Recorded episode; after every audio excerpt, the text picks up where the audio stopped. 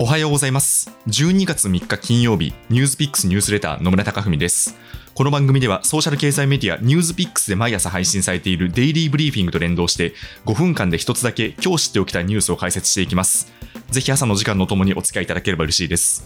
さて、今週取り上げたニュースはオミクロン株一色でした。金曜日の今日も大きな動きがありましたので、そちらを取り上げたいと思います。日本政府は2日、新型コロナウイルスのオミクロン株拡大を受けた水際対策について、一律で国際線の新規予約停止を要請した対応を撤回したことを明らかにしました。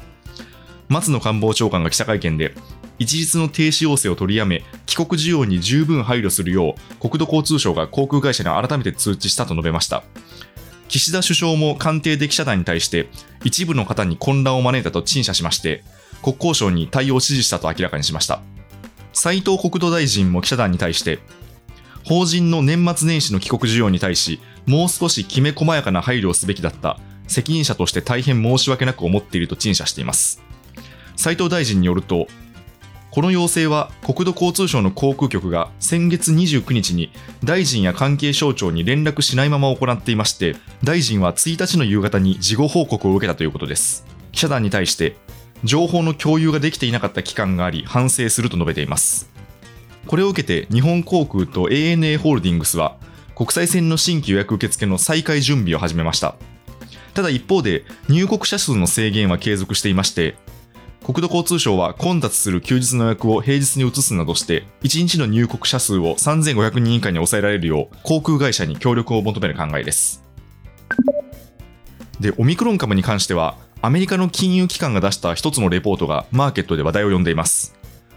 ブルームバーグが報じた記事によりますと、JP モルガン・チェイスのストラテジスト2人が1日にレポートを発表しまして、これによると、オミクロン株出現による最近の市場の混乱は、経済再開とトレンド反転に向けたポジションを組む後期かもしれないと指摘しています。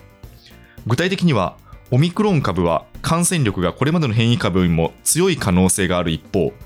初期の報告によれば致死率が低いとも見られる。これが歴史的に観察されたウイルスの進化パターンに合致していると指摘しています。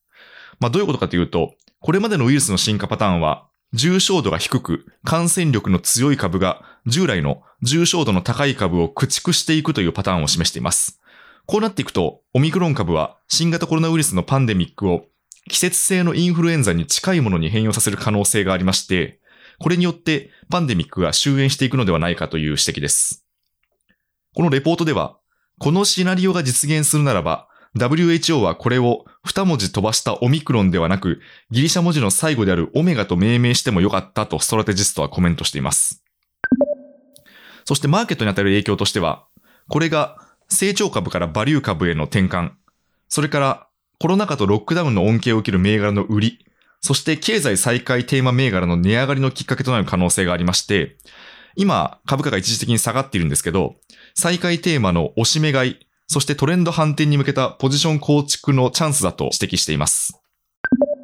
もちろんこれは金融機関の立場からのレポートでして、医療関係者の方々は別の意見を持っていると思います。なので、バイアスがかかっていることは差し引かなければいけません。ただですね、一つの見方としては興味深いなと思いまして、ウイルスの生存戦略という観点からも、こうした予測を構築することができます。現時点でオミクロン株は特徴が分かっていないことも多いので、もう少し知見が溜まってきて、適切なワクチンが供給されるまでは、ぜひとも自衛をしていただければと思います。